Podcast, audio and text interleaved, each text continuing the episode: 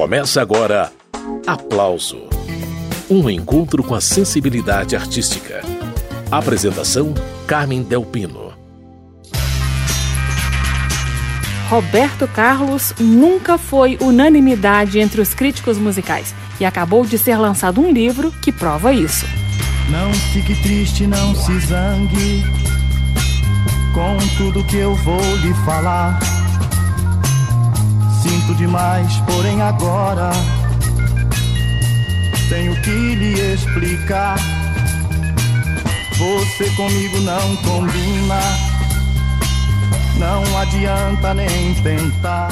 O nome da publicação que analisa a maneira como a crítica musical abordou a obra de Roberto Carlos nos últimos 60 anos é Querem Acabar Comigo, da Jovem Guarda ao Trono, que saiu pela editora Máquina de Livros. Quem escreveu foi o pesquisador Tito Guedes e é com ele a entrevista. Tito Guedes, bem-vindo, obrigada pela presença aqui no aplauso, viu? Obrigado, boa tarde, eu que agradeço a você pelo espaço. Pois é, Tito, você dá inúmeros exemplos no livro das mudanças na maneira como a crítica musical avaliou o trabalho do Roberto Carlos ao longo dos anos. Explica como isso aconteceu em linhas gerais. É, exatamente, não é uma biografia, né? não estou contando a história, a trajetória do Roberto Carlos, mas é uma análise não sobre a obra do Roberto Carlos em si, mas a forma como ela foi analisada e entendida pelos críticos especializados dos grandes jornais é, de prestígio, né, do, do, de Rio e São Paulo, ao longo desses mais de 60 anos de carreira dele, né, desde o período da Jovem Guarda, em 65, até os seus lançamentos mais recentes. Então, eu, eu resgato várias críticas publicadas no Globo, é, no Jornal do Brasil, no Estadão, na Folha, na Manchete, é, e analiso e tento entender como é que esse olhar desses críticos especializados sobre a obra do Roberto Carlos foi se alterando, se complexificando e oscilando de alguma maneira ao longo desses anos. Segundo os dados que você levantou, Tito, a obra do Roberto de alguma forma foi minimizada pela crítica musical ao longo desses 60 anos de carreira, não? Eu acho que sim, assim, mas tem uma, uma, uma grande complexidade assim do Roberto, que foi exatamente o que me motivou, né, a estudar, a estudar essa relação dele com a crítica, que, ele fica num lugar muito específico, assim, né? Você pega, por exemplo, a crítica, ela tem aqueles artistas da MPB, por exemplo, que a crítica sempre elogiou muito, sempre colocou lá como, né, os grandes, é, sempre elogiou, sempre, sempre louvou, né, de maneira muito veemente, como Caetano, Chico, Tom Jobim. Por outro lado, tem aqueles artistas que a crítica nem chegava perto, nem tratava direito, ignorava ou rechaçava, Valdir Soriano, Darí José, por exemplo. O Roberto Carlos ele fica no meio desse caminho, assim. Então a crítica, por exemplo, ela, ela, a partir do final dos anos 60, quando a crítica volta o seu olhar mais atento ao Roberto Carlos, ele passa até hoje, basicamente, a frequentar os cadernos de cultura, a todo, todo disco anual que ele lançava, e ele lançou muitos discos, né? Todo ano ele lançava. Todos os discos dele ganhavam destaque, ganhavam análises profundas desses veículos, mas ao mesmo tempo a crítica olhava com, com muitas ressalvas e batia muito na obra dele, né? Porque teve um momento inicial ali de um certo namoro, a crítica vendo o Roberto Carlos ganhar um valor, mas na maior parte do tempo foi realmente, é, apesar de, de, de, considerar relevante para se falar do disco dele todo ano, mas era sempre batendo muito forte mesmo, criticando, dizendo que ele era ora brega, ora acomodado, ora faltando criatividade, enfim, por aí vai. Faltou realmente um olhar mais sensível, talvez, à obra dele. Muito bem, esse é o pesquisador Tito Guedes, autor do livro Querem Acabar Comigo, da Jovem Guarda ao Trono, a trajetória de Roberto Carlos na visão da crítica musical. Tito ainda vai contar para a gente vários detalhes dessa relação conflituosa entre Roberto Carlos e os implacáveis cadernos de cultura, mas vamos fazer uma pausa na conversa para ouvir Roberto Carlos cantando. E eu separei para a gente relembrar o marco inaugural da parceria de Roberto Carlos com Erasmo Carlos. Parei na contramão. O ano 1963.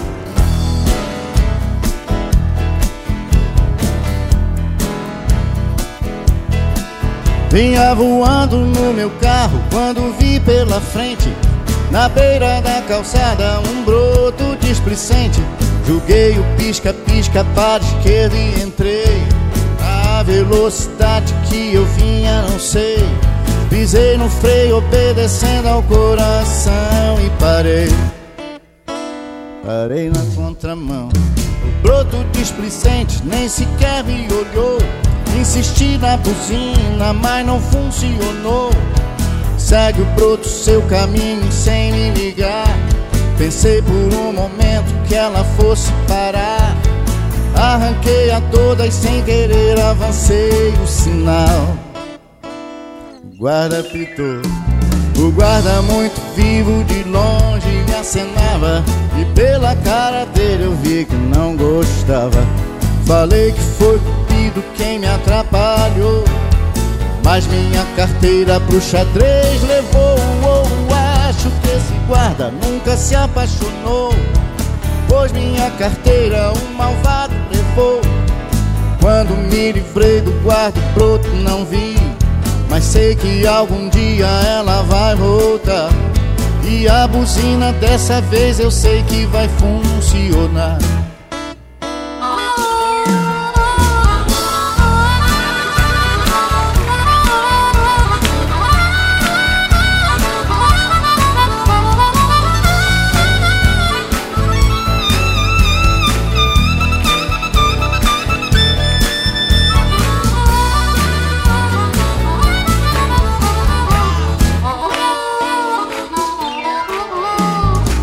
Guarda muito vivo de longe me acenava. Pela cara dele eu vi que não gostava. Falei que foi cupido quem me atrapalhou. Mas minha carteira pro xadrez levou. Oh, Acho que esse guarda nunca se apaixonou. Pois minha carteira o malvado levou. Quando me livrei do guarda broto não vi mas sei que algum dia ela vai voltar. E a buzina dessa vez eu sei que vai funcionar. E a buzina dessa vez eu sei que vai funcionar. E a buzina dessa vez eu sei que vai funcionar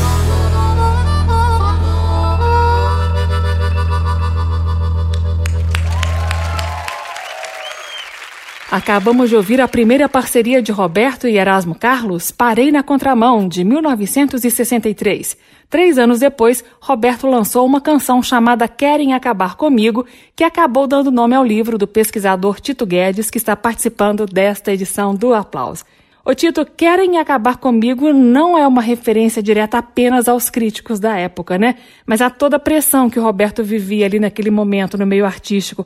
Ou seja, essa briga não é de hoje. É, exatamente. Essa, essa música foi de 66, né, como você falou, e foi exatamente o momento mais radical, digamos assim, né?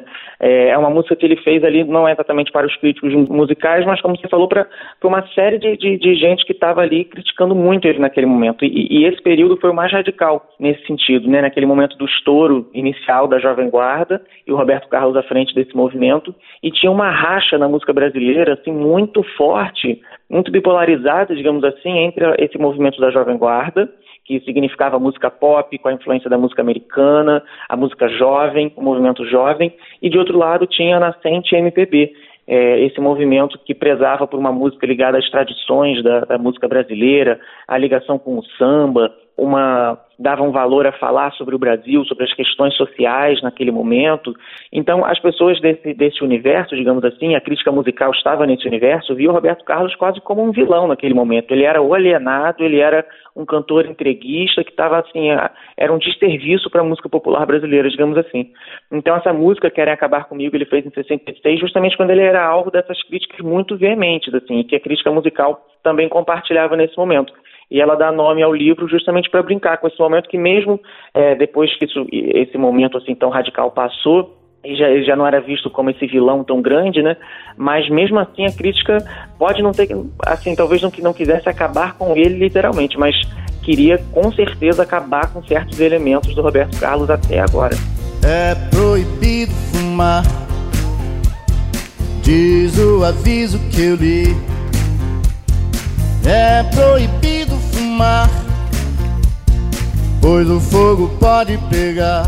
Ô Tito, você reproduz no livro a crítica de um colunista do Jornal do Brasil chamado Sérgio Augusto, publicada em 18 de março de 1965, e o Sérgio Augusto chega a chamar Roberto Carlos de debiloide, um bom exemplo de como a crítica tratava o Roberto naquela época, né? É, exatamente. Essa crítica é uma crítica, na verdade, não é nem uma crítica musical, é uma crítica de TV porque nessa época a crítica musical nem se voltava ainda com tanta atenção assim ao, ao, aos discos do Roberto Carlos, nem consideravam ele tão importante, né, esse ponto.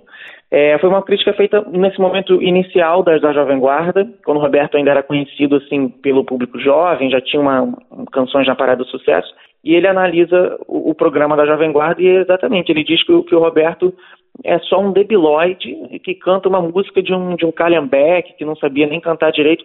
Esse mesmo Roberto Carlos que poucos meses depois estava sendo consagrado no programa do Chacrinha como rei da juventude brasileira, como o maior cantor do país e estourando no Brasil inteiro com Quero que vá tudo para o inferno. E poucos anos depois ele já estava sendo exaltado pela Tropicália, por exemplo, em 67. Um ano depois, em 68, ele ganha o Festival de San Remo e volta consagrado como um grande intérprete. Então, assim, para você entender como em muito pouco tempo essas percepções é, vão mudando muito acerca do Roberto e como aquele debilóide que foi caracterizado como debilóide no início se tornou realmente o rei da música brasileira até hoje. Eu fiquei com uma dúvida agora, Tito. Nesse momento em que o Roberto Carlos estoura no Brasil inteiro, a crítica musical brasileira já está consolidada no país? Ou o desinteresse inicial da crítica foi com o Roberto especificamente e não havia um nicho especializado ainda? É, pois é, não, não exatamente assim. É, o, é, o Roberto ele, ele caminha ele, é, é, essa ascensão dele para o sucesso vai caminhando junto também com essa uma consolidação maior da crítica musical. A gente já tinha é, nomes importantes que desde os anos 50, início dos 60, já, já faziam críticas musicais, já escreviam sobre música né, nos jornais, mas assim, mas essa crítica musical, como a gente foi conhecer é, nos anos seguintes, assim, daquele cara que tinha um prestígio, que escrevia mesmo ali, que tinha um estilo e, e, e que ganhava legitimidade, ela começou nesse período, assim, junto, no mesmo período que o Roberto começa a aparecer para o grande público, assim, entre 67, 68, em que a gente começa a ter nomes como o, o Tarek de Souza, como é, o próprio Sérgio Cabral, o pai, né? É, uhum. Enfim, o, o, José Ramos Chinhorão e muitos outros nomes que surgiram. Eu estou entrevistando o pesquisador Tito Guedes sobre o livro Querem Acabar Comigo, da Jovem Guarda ao Trono, a trajetória de Roberto Carlos na visão da crítica musical. Mais uma pausa na conversa, agora para ouvir o hino de uma geração, Quero que vá tudo para o inferno. Essa canção de 1965 marcou o início do reinado de Roberto Carlos na Jovem Guarda. Anos depois, em 78, Nara Leão, a musa da bossa nova, surpreendeu todo mundo ao gravar um disco todo dedicado a Roberto Carlos. E o nome do LP era E que tudo mais vá pro inferno. De que vale um céu azul e o sol sempre a brilhar? Se você não vem e eu estou a lhe esperar, só tenho você no meu pensamento e a sua ausência é todo meu tormento.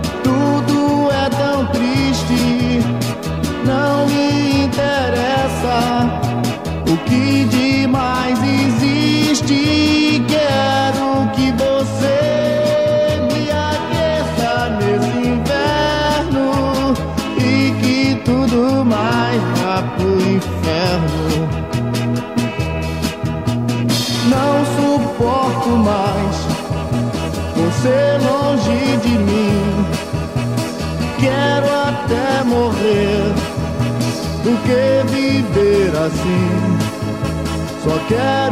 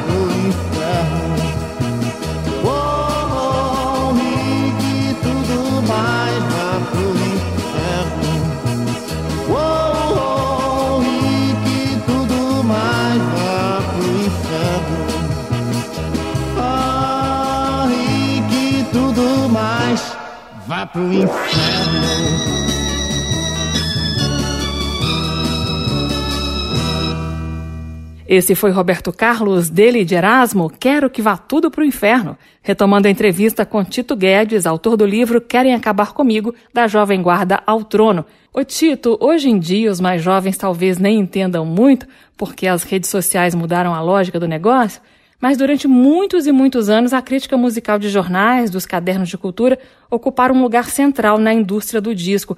Uma boa crítica podia alavancar carreiras, né, Tito? É, exatamente. A crítica tinha um poder, assim, ela não, a, a, crítica ela não influenciava muito, por exemplo, na venda de discos. A pessoa, a grande parte né, do, do público consumidor, não, não necessariamente é, comprava um disco pautado pelo que um crítico falou. Tanto é que o Roberto sempre apanhou muito da crítica, mas sempre vendeu muito bem.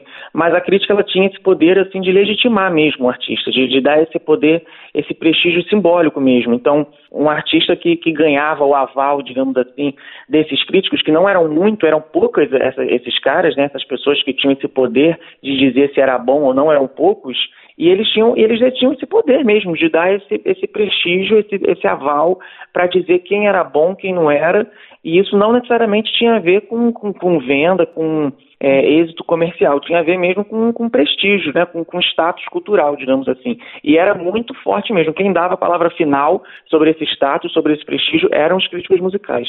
E a crítica musical começa a prestar atenção no Roberto a partir de quando? É ali na época do programa Jovem Guarda, na Record, não? É um pouco depois disso. Como eu falei, nesse, nesse início ele ainda era.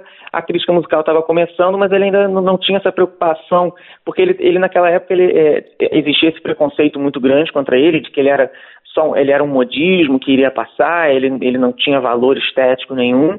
É um pouco depois disso, assim, justamente quando ele começa a ter um, um aval de outros artistas, de outras pessoas uhum. que começam a lançar um novo olhar sobre a obra dele, e aí a crítica musical passa a prestar mais atenção. Assim, acho que tem dois momentos definitivos para essa virada.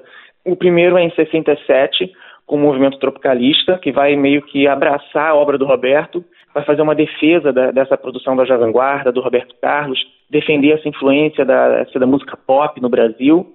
Então, Caetano, por exemplo, em, em 67 compõe a música Baby, que diz você precisa ouvir aquela canção do Roberto e muita gente realmente, depois disso, passou a ouvir aquela canção do Roberto. E em 68, por exemplo, ele, é, em 68 ele sai da Jovem Guarda e ganha o Festival de Sanremo, um festival de grande prestígio na Itália, é o vencedor desse festival internacional e passa a fazer discos mais amadurecidos, mais arrojados, uma influência da soul music, né, fazendo uma transição para o estilo romântico com o qual ele ia se consagrar a partir da década de 70. Então eu diria que é a partir dessa transição, da saída dele para a Jovem Guarda e dessa transição para o estilo romântico, que é o momento em que a crítica passa a olhar o Roberto Carlos de uma forma diferente, falar, bom, gostando ou não, a gente precisa falar dele nos, nos nossos espaços, né? a gente precisa falar dele. Esse é Tito Guedes, autor do livro Querem Acabar Comigo. Eu separei para a gente ouvir agora um dos maiores sucessos do ano de 1966, Eu Te Darei o Céu, da dupla Roberto e Erasmo.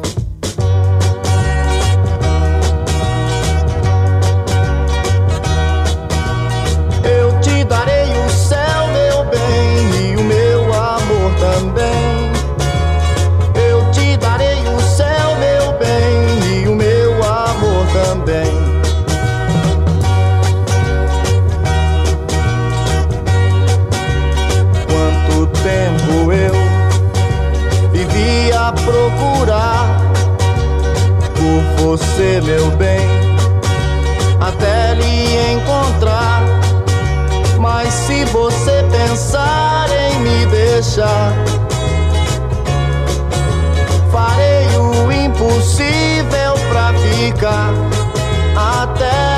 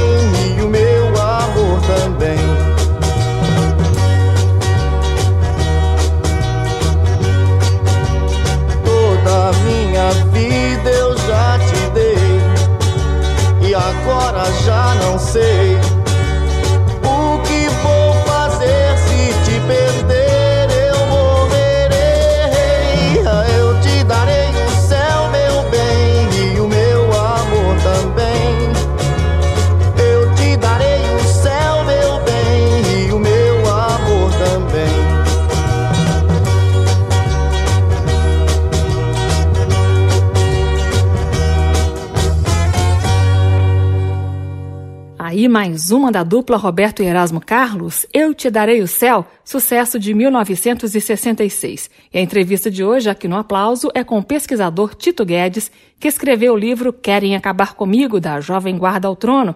Ô Tito, eu queria que você falasse mais detidamente do papel de Caetano Veloso e dos outros tropicalistas na construção do prestígio do Roberto junto à crítica.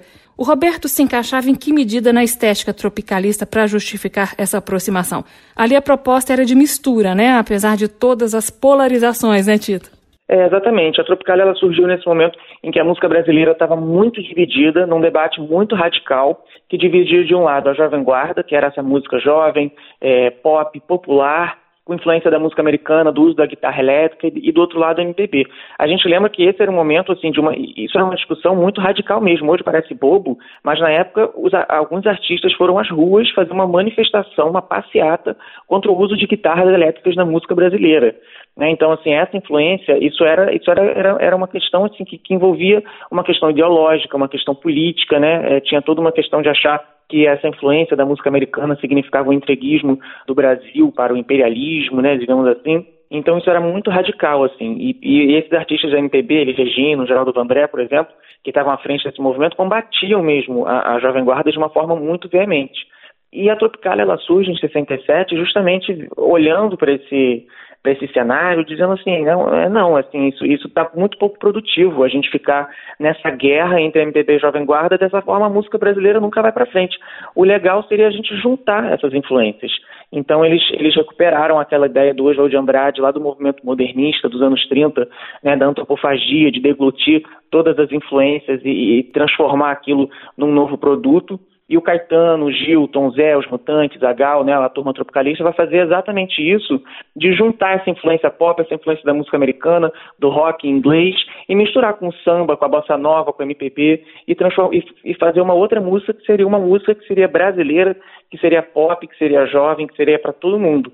E, e, nesse momento, assim, como o Roberto Carlos ele era o grande símbolo da Jovem Guarda, ele era o líder da Jovem Guarda e ele, ele personificava mesmo essa, esse movimento no Brasil, a, a Tropicália acabou fazendo, e, e a Tropicália gostava é, dessa coisa dos happenings, das polêmicas, né, de, de, provocar mesmo, e eles passaram a usar essa figura do Roberto Carlos meio que para defender esse processo de sincretismo que eles defendiam. Então, eles, o Caetano tinha várias falas públicas é, nos jornais defendendo Roberto Carlos, ia ao programa da, da Jovem Guarda, é, gravaram, todos eles, o Caetano gravou com o RC7, que era a banda do Roberto, no disco dele, a Gal gravou várias músicas do Roberto nessa época, os Mutantes também, e só que a, a Tropicália ela, ela, era polêmica, mas ela tinha um, um apreço, ela tinha um apoio da intelectualidade, da elite cultural, digamos assim, da crítica musical, por exemplo. Então, quando os tropicalistas começaram a fazer essa defesa do Roberto Carlos, esses outros sujeitos, essas outras pessoas que compartilhavam da ideia tropicalista, começaram também a olhar o Roberto Carlos de uma nova forma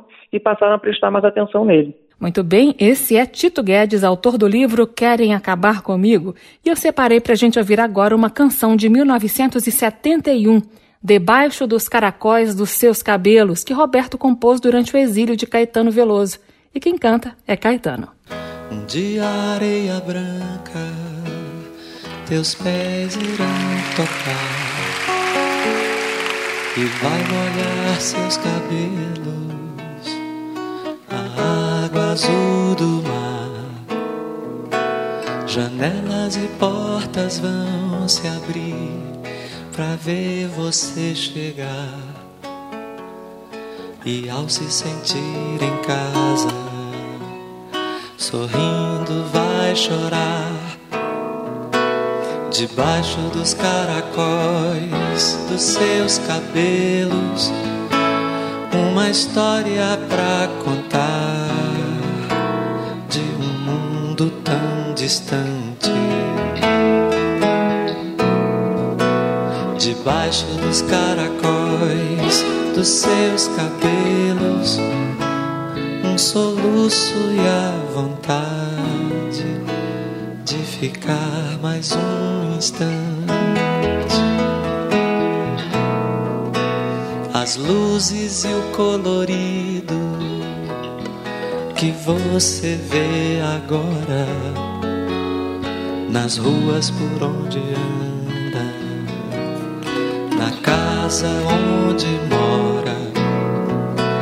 Você olha tudo e nada lhe faz ficar contente. Você só deseja agora voltar pra sua gente debaixo dos caracóis dos seus cabelos uma história pra contar de um mundo tão distante. Debaixo dos caracóis dos seus cabelos um soluço e a vontade de ficar mais um instante. Você anda pela tarde e o seu olhar tristonho deixa sangrar no peito uma saudade, um sonho. Um dia vou ver você chegando num sorriso, pisando a areia branca, que é seu paraíso, debaixo dos caracóis dos seus cabelos, uma história pra contar de um mundo tão distante. debaixo dos caracóis dos seus cabelos, um soluço e a vontade de ficar mais um instante.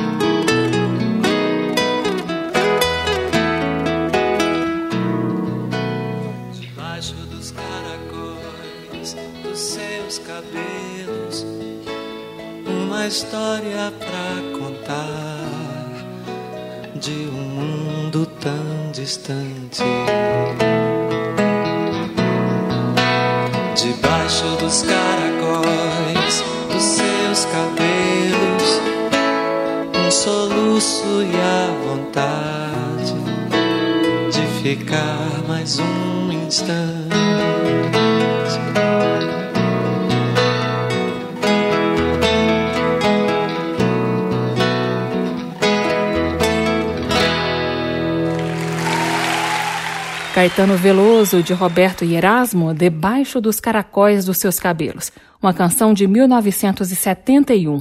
Nesta edição do Aplauso, eu entrevisto o pesquisador e escritor Tito Guedes. Ô Tito, voltando ao ano de 68, é, você já falou agora há pouco da vitória do Roberto Carlos no Festival da Canção Italiana em Sanremo.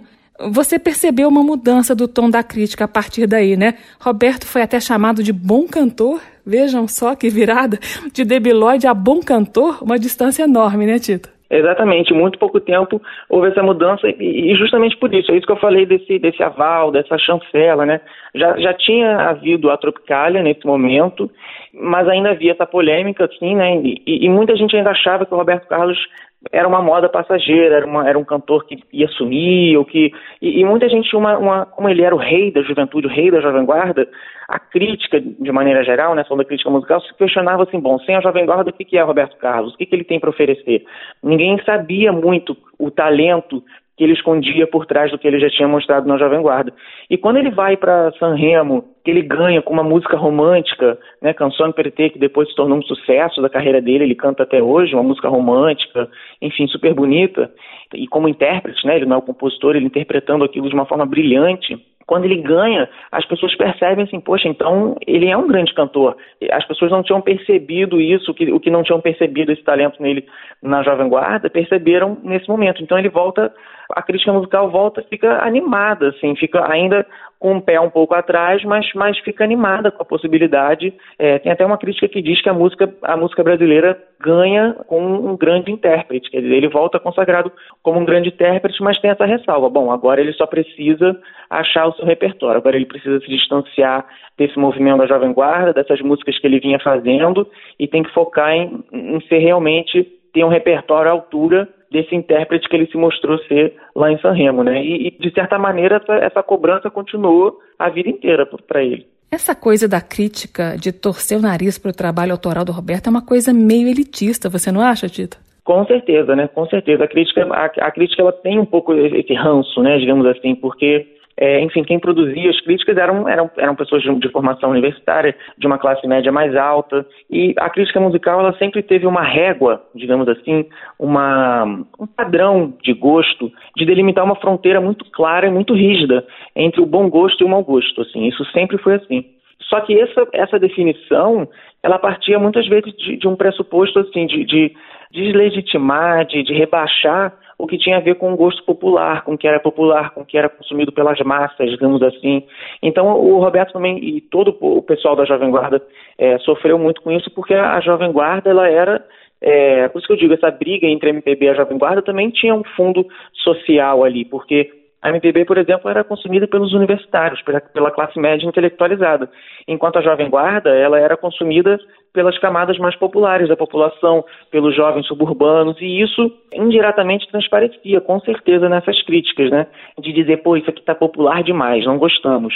E isso não só no período da Jovem Guarda, a gente vê a gente vê isso no discurso da crítica musical pelos anos seguintes, assim, nos anos 90, você ainda vê os críticos reclamando disso. Ele canta muito bem, mas as músicas são populares demais, né, digamos assim. Isso e esse discurso que revela um certo elitismo continua pelas décadas seguintes.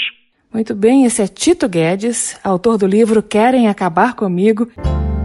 Não adianta nem tentar me esquecer durante muito tempo em sua vida. Eu vou viver. O pesquisador Tito Guedes escreveu o livro Querem Acabar Comigo, da Jovem Guarda ao Trono, O foco é a maneira como a crítica musical analisou a obra de Roberto Carlos ao longo dos anos. E a entrevista é com Tito Guedes. Ô Tito, voltando ali aos anos 70, no livro você ressalta uma passagem importante da trajetória do Roberto, onde ele parece subir um pouquinho aí no patamar aos olhos da crítica musical, né? Que é a estreia do espetáculo Roberto Carlos a 200 km por hora ali com direção musical da prestigiada dupla Miele e Boscoli, né, tocando com orquestra e tal.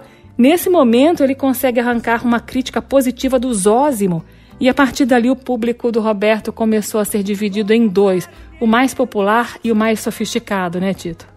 É, exatamente, assim, nesse esse período, essa transição, ele tem essa transição, assim, da saída da Jovem Guarda em 68 para se consagrar como esse cantor é, de uma música mais adulta, mais amadurecida, e esse cantor romântico que ele se consagra em 71, que a gente, que a gente conhece até hoje. E esse show no Canecão é muito importante, assim, nesse processo do Roberto Carlos conquistando novos espaços, né? Então, antes disso, ele, ele fazia shows basicamente em ginásios, em, em, eram shows, assim, quase amadores, digamos assim. Não eram amadores, mas, mas não tinha uma preparação de luz e eram feitos para aquele público jovem, dos subúrbios, que consumia ele.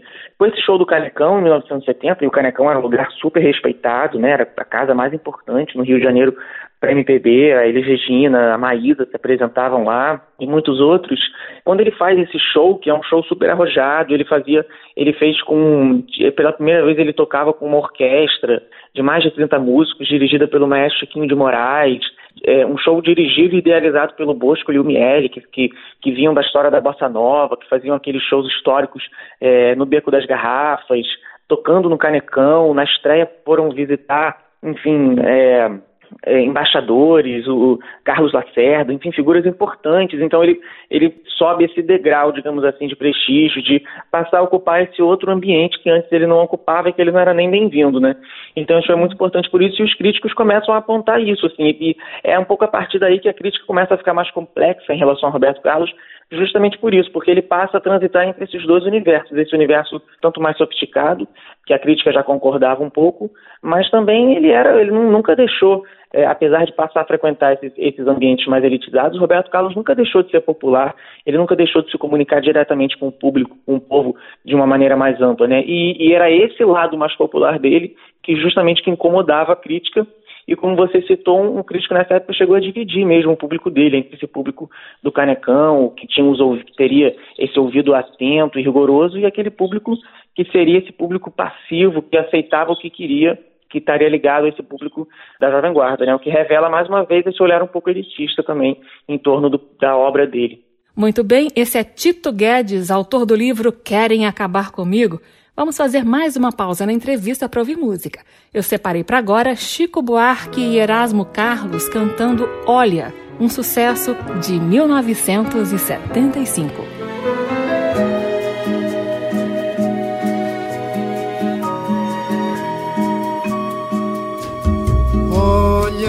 você tem todas as coisas que um dia eu sonhei pra mim. A cabeça cheia de problemas. Não me importo, eu gosto mesmo assim.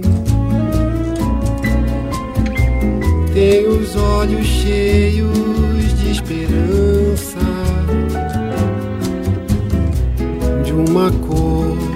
que mais ninguém possui. Me traz meu passado e as lembranças, coisas que eu quis ser e não fui. Olha, você vive tão distante, muito além do que eu posso ter. Eu, que sempre fui tão inconstante, te juro, meu amor, agora é pra valer. Olha vem comigo aonde eu for. Seja minha amante e meu amor. Vem seguir comigo meu caminho e viver a vida só de amor. Olha, você vive tão distante, muito além do que eu posso ter.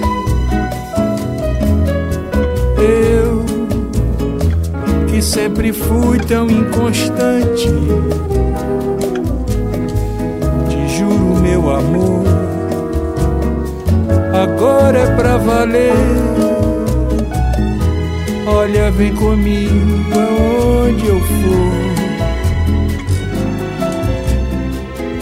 Seja minha amante, meu amor.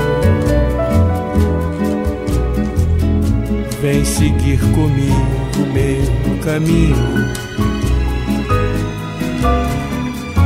e viver a vida só de amor.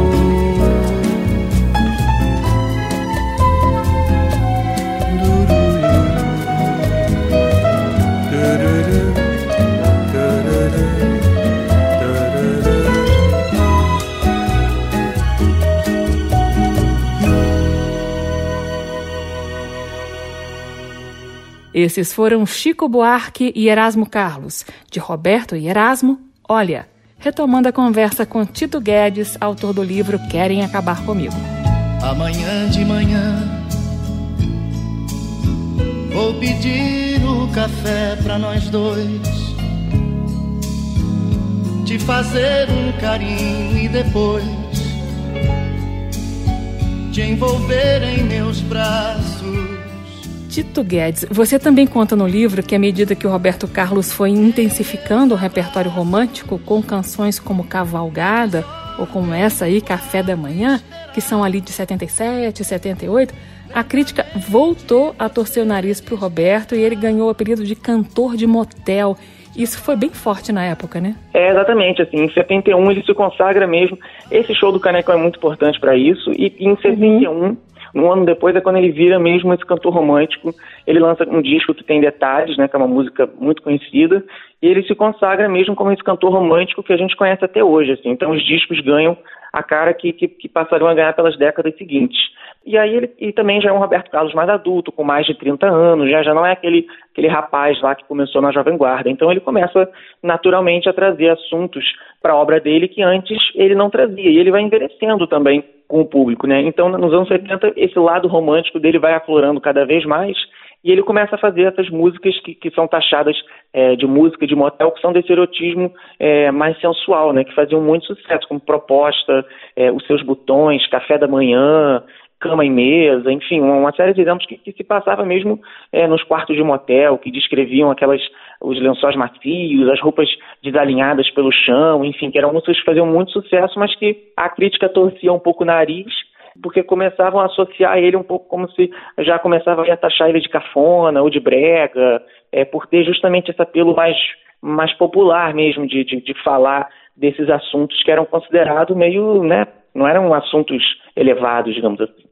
E ao longo dos anos 80, a crítica foi apontando a repetição de uma fórmula de sucesso, né, Tito? Segundo os críticos, faltava inovação no repertório do Roberto Carlos. É, exatamente. Esse, esse é o olhar que vai prevalecer na crítica musical sobre a, a, obra do Roberto Carlos. Já nos anos 70 ainda havia assim essa, essas ressalvas, se falava muito ainda da, da, de como ele era um bom cantor, ele fez alguns discos que foram até bem recebidos, como o de 75, por exemplo, mas a partir dos anos 80 realmente a crítica volta a bater pesado nele, assim, e, e, o argumento principal era esse, Roberto Carlos é repetitivo, justamente por ele ter esse estilo romântico que era dele, né, tem, ele tem um estilo que, que é ele, que é aquele, aquela música que você ouve você sabe que aquilo é Roberto Carlos, mas a crítica não gostava muito disso, co cobrava eternamente é, uma mudança, uma ruptura estética, uma inovação, alguma coisa assim. Então, a partir desse período, todo ano a crítica musical dizia basicamente a mesma coisa: que ele estaria acomodado, que ele estaria repetindo uma fórmula e que ele tinha que se inovar, inovar de alguma maneira ali na obra dele. Pois muito bem, mais uma pausa na entrevista com Tito Guedes, isso para recordar que em 2012 a sambista Tereza Cristina fez um disco totalmente dedicado ao repertório de Roberto Carlos. Entre as músicas selecionadas estava a ultra romântica Cama e Mesa, um sucesso de 1981 que Tereza regravou com a banda Os Outros. Vai ouvindo.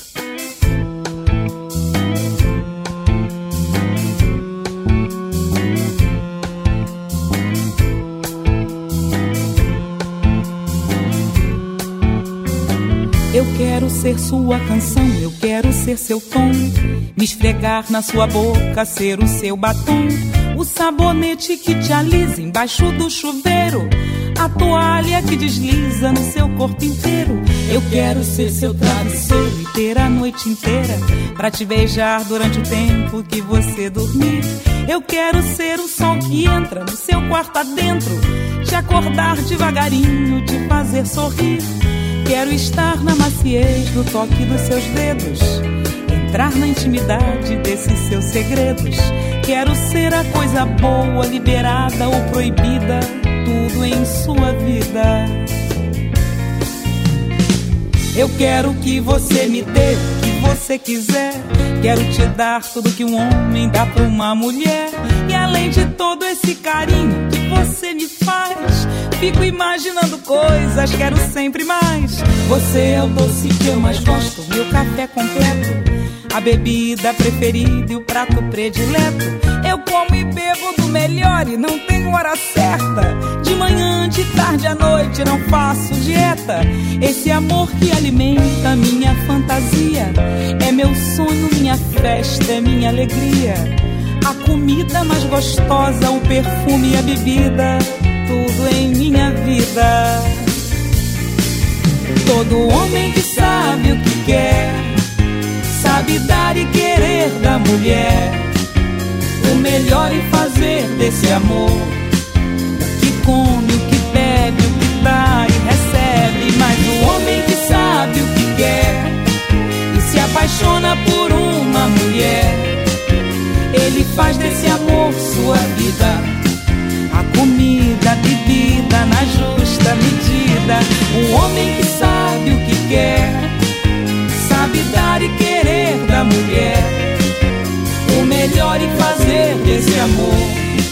O que come, o que bebe, o que dá e recebe. Mas o homem que sabe o que quer e se apaixona por uma mulher. Ele faz desse amor sua vida. A comida, a bebida na justa medida. Mas o homem.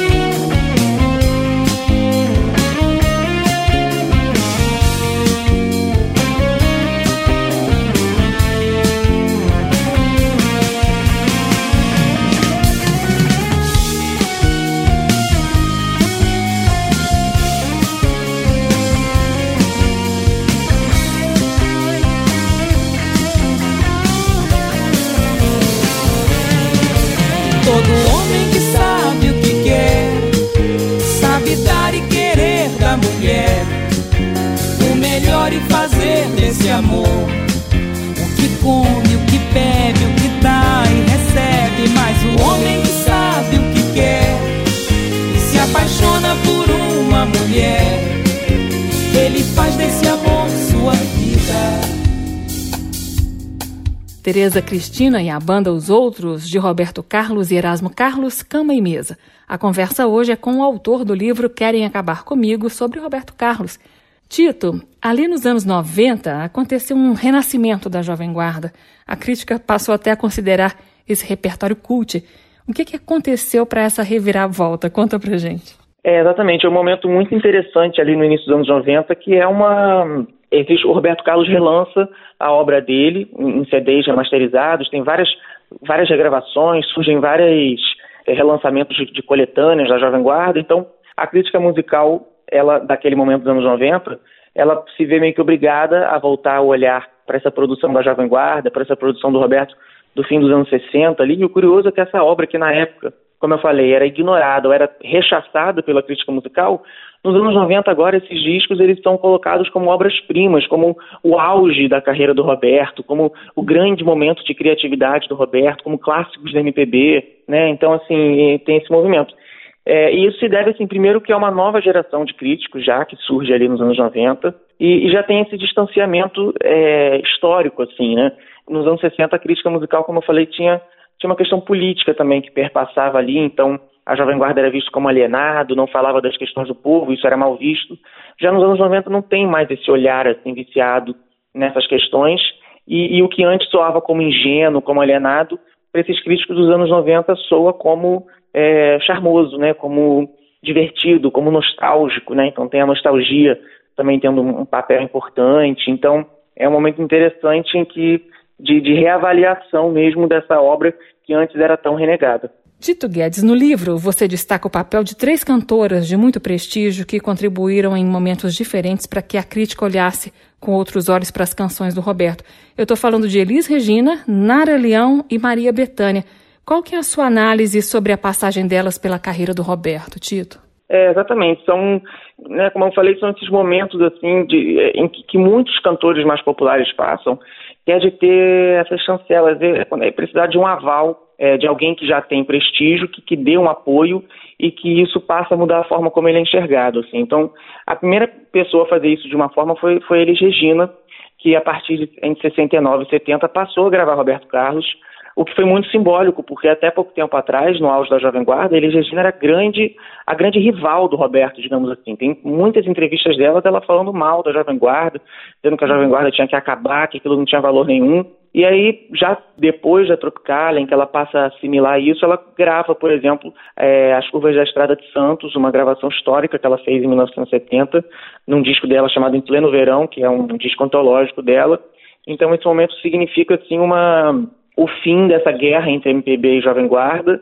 E, e muita gente passa por ser. Elis Regina, a maior cantora do país, está gravando essa música. Então, o Roberto Carlos também tem um talento como compositor, né? Antes já, já tinham visto ali que ele era um, um, excelente intérprete, agora algum talento como compositor ele tem. E o caso da Nara Leão é um pouco depois, em 78, e ela é, enfim, a Nara Leão era a musa da bossa nova, da canção de protesto, é, tinha um super prestígio, era uma grande artista, e ela em 78 grava um disco só com as músicas do Roberto Carlos. Assim, ela foi a primeira pessoa dessa seara a, a, fazer um tributo, um disco inteiro com as canções dele.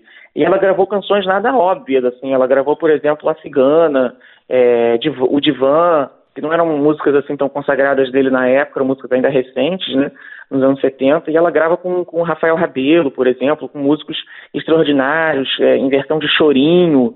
Então, numa época em que ele estava ali naquela fase cantor de motel, sendo chamado de brega, então, é, é, é, esse aval, esse olhar da Nara Leão também contribuiu muito para as pessoas pensarem, pô, então esse cara tem algum valor, tem alguma força ali nele, né? É, e já anos depois, você falou também da, da Maria Bethânia, é, em 93 ela também lança um disco muito conhecido da discografia dela, As Canções que Você Fez para Mim, é, em que ela resgata principalmente o repertório romântico das canções do Roberto, e do, feitas em parceria com Erasmo, né? principalmente ali do fim dos anos 60 até meados dos anos 70, assim, a maioria do repertório desse disco, e que também ajudou a, a, nesse, nesse olhar de resgate, né, da crítica daquele período, a resgatar essas canções do Roberto e a ver aquilo com um novo olhar, né? Então, por exemplo, teve um crítico que disse que a Maria Bethânia forrou aquelas canções de luxo, ou seja, aquela música que era o pessoal considerava brega, agora elas viraram luxuosas na voz da Maria Bethânia. Para fechar então, agora em pleno 2021 já é possível um distanciamento crítico como que Roberto Carlos, do alto dos seus 80 anos de vida, seis décadas de carreira musical, é visto pela crítica especializada, Tito? É, pois é, Roberto Carlos nunca é uma, uma unanimidade, né, como a gente sabe. É, como ele é uma figura complexa, enfim, uma figura polêmica, então você tem reações muito apaixonadas, assim, nesse sentido de, de odiar ou amar, enfim, de, a ele diversos setores. Mas eu acho que hoje a crítica ela já reconhece assim esse valor. Já de uns tempos para cá, é, você pega, por exemplo, em 2000, lá em 2012, quando ele voltou, ele estava um tempo sem lançar música inédita, ele lançou Esse Cara Sou Eu, que foi um grande sucesso. E na época a crítica adorou, falou que bom que o Roberto voltou a compor, essa música é incrível, que bom que ele voltou às paradas de sucesso e tudo. E hoje realmente eu acho que já existe também esse distanciamento histórico e já existe é, uma, um olhar assim mais sensível mesmo à obra do Roberto Carlos e principalmente assim pode ainda haver um certo preconceito com a música em si, mas eu acho que já existe uma uma aceitação da crítica da dimensão histórica da obra do Roberto Carlos assim. E o tom é, é basicamente isso assim, é, é aceitando, é, é reverenciando é, essa obra que ele deixou que é inegavelmente uma obra de muito de muito impacto, de muita importância para a música popular brasileira. Então acho que hoje ele já está mais consolidado como rei, digamos assim, para a opinião da crítica musical. Nada como o tempo. Tito, quem acompanhou a entrevista e que ficou curioso para saber mais detalhes da sua pesquisa, como é que faz para comprar o livro? Querem acabar comigo? Tem também versão digital, não? Tem sim, tem a versão e-book e a versão física. Você pode comprar pela Amazon na internet, tem as duas versões, física e, e-book, e está à venda também no site da editora, maquinadelivros.com.br. Tito, eu gostei muito do livro, li de uma vez só, comecei e não consegui parar. Parabéns, viu? Ah, a ideia era essa, que bom então que você leu que gostou, fico feliz. Tito Guedes, muito obrigada pela conversa e até o próximo livro. Obrigado, eu que agradeço. Há muito tempo eu vivi calado, mas agora eu resolvi falar. Chegou a hora tem que ser agora. Com você não posso mais ficar. Não vou ficar, não.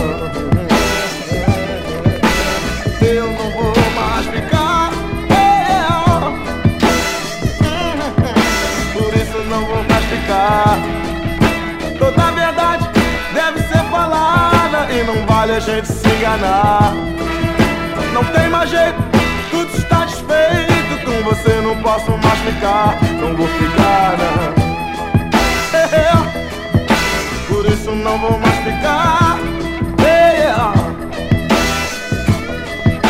Por isso não vou mais ficar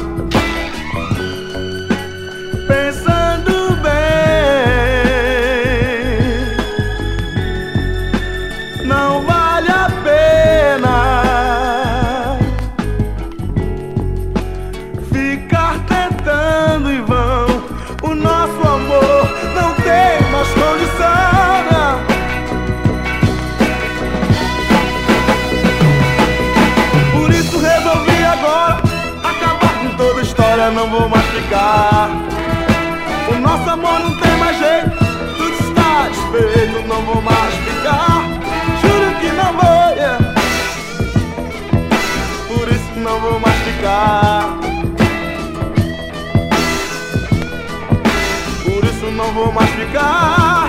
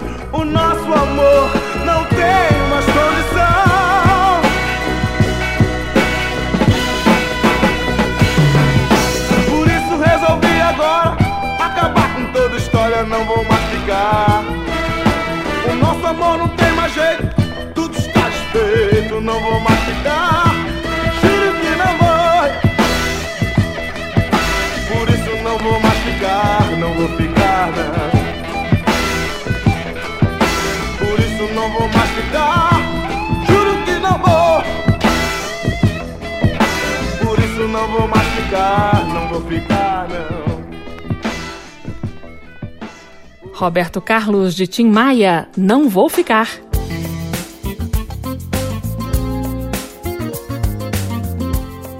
O aplauso termina aqui. Hoje eu entrevistei o pesquisador Tito Guedes sobre o livro Querem Acabar Comigo, da Jovem Guarda ao Trono, a trajetória de Roberto Carlos na visão da crítica musical, que saiu pela editora Máquina de Livros. Você encontra esta e outras edições do Aplauso em podcast ou no site da Rádio Câmara. Nosso endereço é radio.câmara.leg.br radio.câmara.leg.br. Semana que vem eu volto com mais música brasileira. Termina aqui.